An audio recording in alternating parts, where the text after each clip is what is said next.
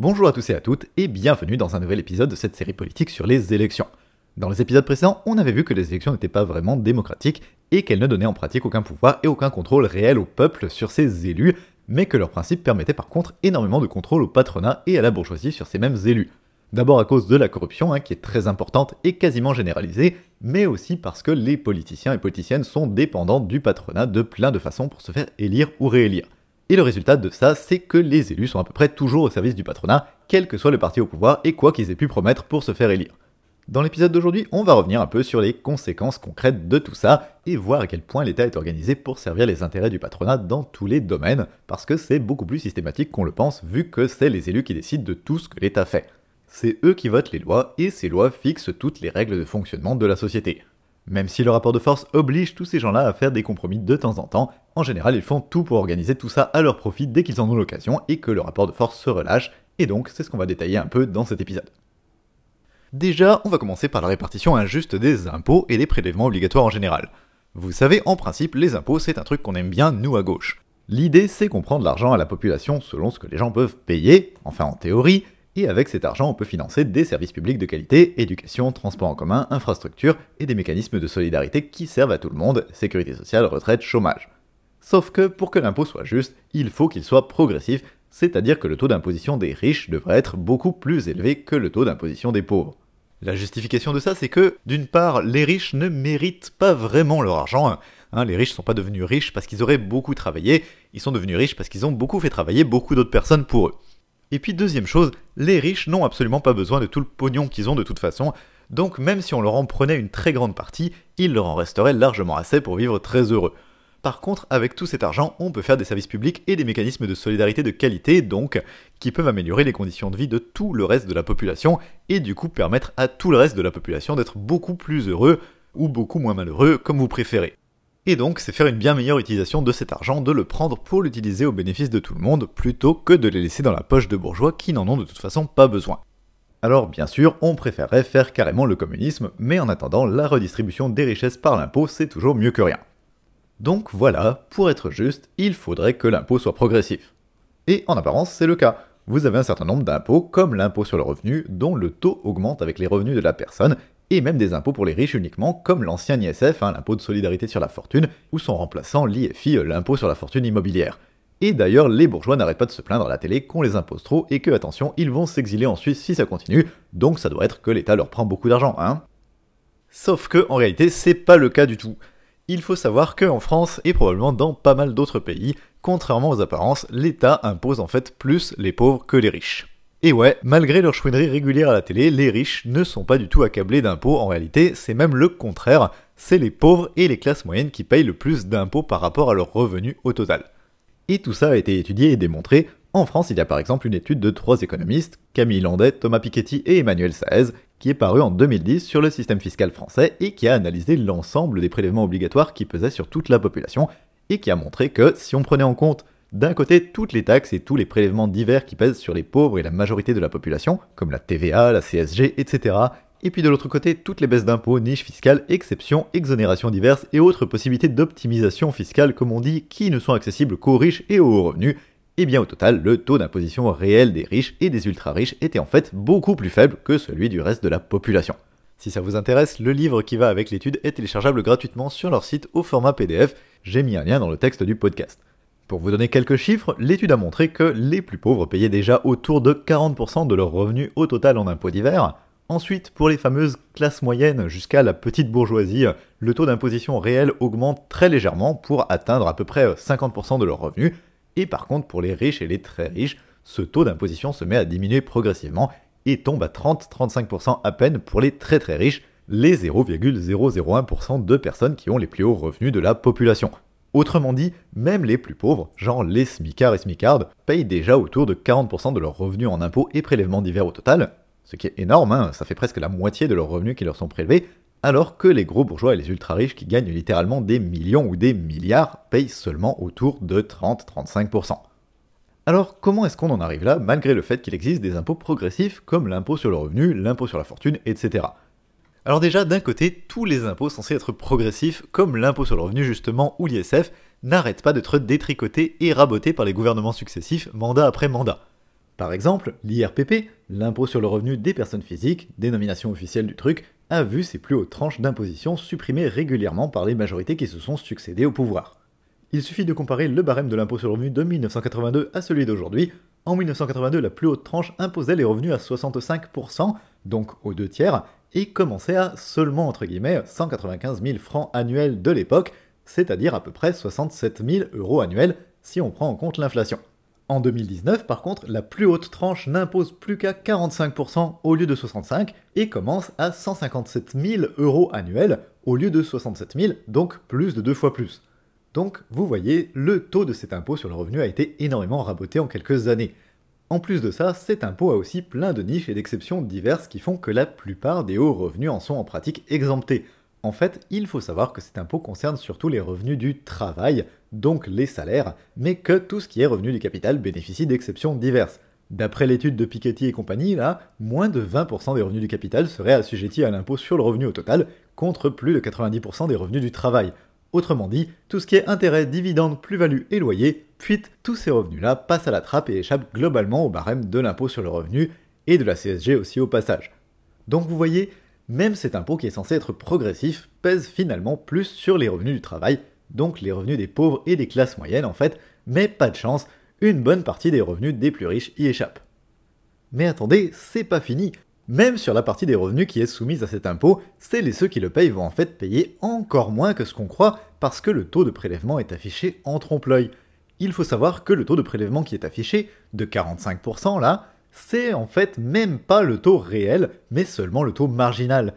Non, parce que quand on dit 45%, ça donne l'impression que ce serait le taux final de prélèvement qui s'applique à tout le revenu, hein, alors qu'en fait c'est pas du tout comme ça que ça marche le principe du taux marginal. Ce taux affiché de 45%, c'est uniquement le taux de la dernière tranche qui commence à 157 000 euros annuels donc, ce qui veut dire que ce taux ne s'applique pas à tout le revenu, mais s'applique uniquement à la partie du revenu qui est au-dessus de 157 000 euros par an. Autrement dit, si vous avez par exemple un win célibataire qui gagne 160 000 euros annuels imposables à l'impôt sur le revenu, eh bien c'est que sur les 3000 derniers euros que cette personne paiera 45%, mais sur les 157 000 premiers, elle paiera encore moins. En réalité, dans cet exemple, j'ai regardé sur un simulateur d'impôt pour avoir une idée, et bien cette personne paierait un peu moins de 52 000 euros d'impôt sur le revenu en tout, donc seulement 32% du total de ses revenus au lieu de 45. 13 points de moins au total que le taux affiché.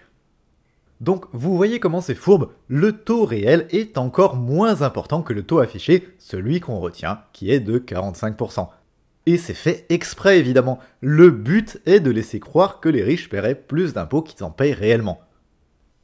Et c'est un peu la même chose pour l'ISF, l'impôt de solidarité sur la fortune. Avant sa suppression totale par l'équipe de Macron, son taux avait déjà été baissé, euh, notamment sous Sarkozy, et le seuil à partir duquel il se déclenchait avait lui aussi été augmenté. Et puis lui aussi était troué de tout un tas de niches fiscales et d'exonérations d'impôts diverses sous plein de prétextes. Par exemple, les œuvres d'art qui n'étaient pas imposées par l'ISF. Il y a aussi eu des dispositifs du type bouclier fiscal pour plafonner l'impôt total que les gens payent, et puis il existe aussi la possibilité de déduire plein de trucs de ces impôts, comme certains travaux étiquetés euh, écologiques faits chez vous, ou encore une partie des dons faits à des associations ou des partis politiques. Sauf que j'en avais déjà parlé vite fait, toutes ces déductions d'impôts se font sous forme de crédit d'impôt, et donc bien sûr ce n'est rentable que pour les gens qui sont imposables et qui payent beaucoup d'impôts directs, comme justement l'impôt sur le revenu ou l'ISF, mais ce n'est pas du tout rentable pour les pauvres qui payent surtout des impôts indirects comme la TVA et qui donc ne peuvent pas se faire rembourser tout ça. D'ailleurs, pour la petite histoire, il faut savoir que quand l'ISF a été supprimé en 2018, les dons des particuliers à des associations ont été divisés par plus de 2 en un an à peine, et sont passés de 270 millions d'euros au total en 2017 à 112 millions d'euros à peine en 2018 l'année suivante, moins de la moitié. Donc on voit bien à quel point la prétendue générosité des riches est en fait complètement intéressée et dépend en vrai des avantages fiscaux qu'ils en retirent. En plus de tout ça, rien d'efficace n'est fait contre la fraude et l'évasion fiscale, et les riches et les entreprises peuvent échapper à l'impôt assez facilement, le tout sans risquer grand chose, vu que les services de l'État censés lutter contre la fraude fiscale sont laissés en manque de moyens et sont débordés. Rien qu'en France, la fraude fiscale représenterait entre 80 et 100 milliards d'euros par an de manque à gagner pour l'État, d'après un rapport de Solidaire Finances Publiques de 2018, et surtout cette fraude aurait augmenté de 20 milliards d'euros en 5 ans par rapport à leur précédent rapport de 2013 une estimation proche de celle de l'ONG Oxfam, qui avançait, elle, entre 60 et 80 milliards d'euros de manque à gagner annuel en 2017. Donc non seulement c'est énorme comme somme, hein, imaginez tout ce qu'on pourrait faire comme service public avec tout ce pognon, mais surtout ça augmente très vite, puisque la fraude a augmenté de 25% quand même en seulement 5 ans. Mais en fait, cette augmentation de la fraude est due principalement à la baisse des contrôles sur la même période, elle-même due à la baisse des effectifs du fisc. D'après le même rapport de Solidaire Finances Publiques, en 2008, une entreprise soumise à la TVA avait environ une chance sur 84 de se faire contrôler chaque année par les services du fisc, mais cette probabilité était tombée à une chance sur 130 à peine en 2018. Autrement dit, le risque de se faire choper pour les entreprises qui fraudent a été réduit d'un tiers en 10 ans. Pareil pour les contrôles fiscaux de particuliers, qui ont diminué de 13% sur la même période. Donc voilà, la probabilité de se faire contrôler pour les fraudeurs et fraudeuses a beaucoup diminué, et donc ben, la fraude fiscale a augmenté dans le même temps, mécaniquement. Mais tout ça n'est pas vraiment étonnant vu que sur la même période, l'État a supprimé des milliers d'emplois dans les services de contrôle fiscal sous prétexte de faire des économies. Entre 2002 et 2018, c'est 38 000 postes qui ont été supprimés au fisc au total. Sauf que tout ça n'a pas vraiment de sens. La suppression de ces postes a dû faire économiser à peine quelques dizaines de millions d'euros par an à l'État en salaire, alors que la fraude fiscale c'est des dizaines de milliards d'euros de manque à gagner chaque année pour le budget de l'État. Donc on voit bien que le but réel de ces suppressions de postes, ce n'est pas de faire des économies, mais plutôt d'attaquer ici encore les différents mécanismes de redistribution des richesses qui existent et de réduire encore d'une autre façon les impôts qui pèsent sur les bourgeois au total, en leur permettant ici de frauder plus facilement sans se faire prendre. Et tout ça sans parler du fait que même si des fraudeurs fiscaux se font choper, ils ne sont même pas sûrs d'avoir des poursuites pénales et peuvent souvent se contenter de simples amendes à cause de dispositifs comme le fameux verrou de Bercy, qui fait que c'est le ministère du budget seul qui décide si oui ou non on poursuit pénalement en cas de fraude fiscale, et qui très souvent décide de ne pas poursuivre les fraudeurs et fraudeuses, vous vous en doutez. Donc vous voyez, non seulement l'État n'arrête pas de réduire les impôts des riches, mais en plus il ne fait globalement rien d'efficace pour les empêcher de tricher et d'échapper au peu d'impôts qu'ils doivent, au contraire même, il détricote méthodiquement les moyens des services qui sont censés lutter contre la fraude et l'évasion fiscale. Par contre, dans le même temps, on a énormément de taxes et de prélèvements divers qui pèsent sur tout le monde, voire qui pèsent plus sur les pauvres que sur les riches. Le plus connu, c'est la TVA, un impôt sur la consommation que tout le monde paye, même les ultra-pauvres et les SDF quand ils achètent des trucs. Là aussi, c'est un impôt incroyablement injuste qui pèse plus sur les pauvres que sur les riches en pratique, vu que les pauvres utilisent une plus grande part de leurs revenus pour consommer que les riches, qui eux épargnent. D'après l'INSEE, les 10% les plus pauvres de la population consacrent 12% de leurs revenus disponibles au total à la TVA, alors que les 10% les plus riches y consacrent à peine 5% de leurs revenus. La TVA, c'est donc en pratique un impôt régressif, un impôt qui fait payer plus les pauvres que les riches. Autre exemple d'impôt qui pèse sur tout le monde, la CSG, la contribution sociale généralisée, un impôt direct sur les salaires et dont le taux n'a pas arrêté d'augmenter depuis sa création en 1991. Son taux est passé progressivement de 1,1% à peine en 1991 donc à 9,2% en 2019 et surtout ce taux est le même pour tout le monde quel que soit le niveau des revenus. Autrement dit, même les smicards et smicardes payent déjà 9% de ce qu'ils gagnent directement en CSG. Mais c'est pas tout, parce qu'en fait vous avez de nombreuses cotisations sociales qui sont carrément plafonnées et qui pèsent donc pratiquement pas sur les hauts revenus. Vous savez qu'on paye aussi des cotisations sur les salaires, hein Eh bien il faut savoir que ces cotisations ont souvent un montant maximum, histoire ici encore d'éviter de faire trop raquer les riches. Par exemple, la cotisation obligatoire à l'assurance vieillesse, pour les salariés, c'est 15,45% du salaire en tout, mettons 15% pour simplifier, eh bien le calcul de cette cotisation, comme de pas mal d'autres, est plafonné aux 3000 et quelques premiers euros bruts du salaire, 3428 euros en 2020 plus précisément. Ça veut dire que jusqu'à 3428 euros bruts mensuels, c'est proportionnel au salaire et vous payez 15% de votre salaire. Mais si vous avez quelqu'un qui gagne plus que 3428 euros mensuels, eh bien cette personne ne paiera pas plus. Autrement dit, quelqu'un qui gagnerait 35 000 euros par mois paierait la même somme que quelqu'un qui gagnerait seulement 3 500 euros par mois, soit 10 fois moins par rapport à ce qu'elle gagne. Et voilà comment le plafonnement de certains prélèvements permet d'épargner totalement les hauts revenus. Dernier exemple d'impôt régressif que je prendrais, la redevance télé. Ici, le prétexte est de financer l'audiovisuel public, mais au final, c'est un impôt de plus que presque tout le monde paye, vu que presque tout le monde a une télé. Sauf que la façon dont cette redevance est calculée est ici aussi super injuste, vu que c'est un forfait et que c'est la même somme pour tout le monde, c'est 139 euros par foyer fiscal chaque année, quels que soient vos revenus et votre niveau de richesse.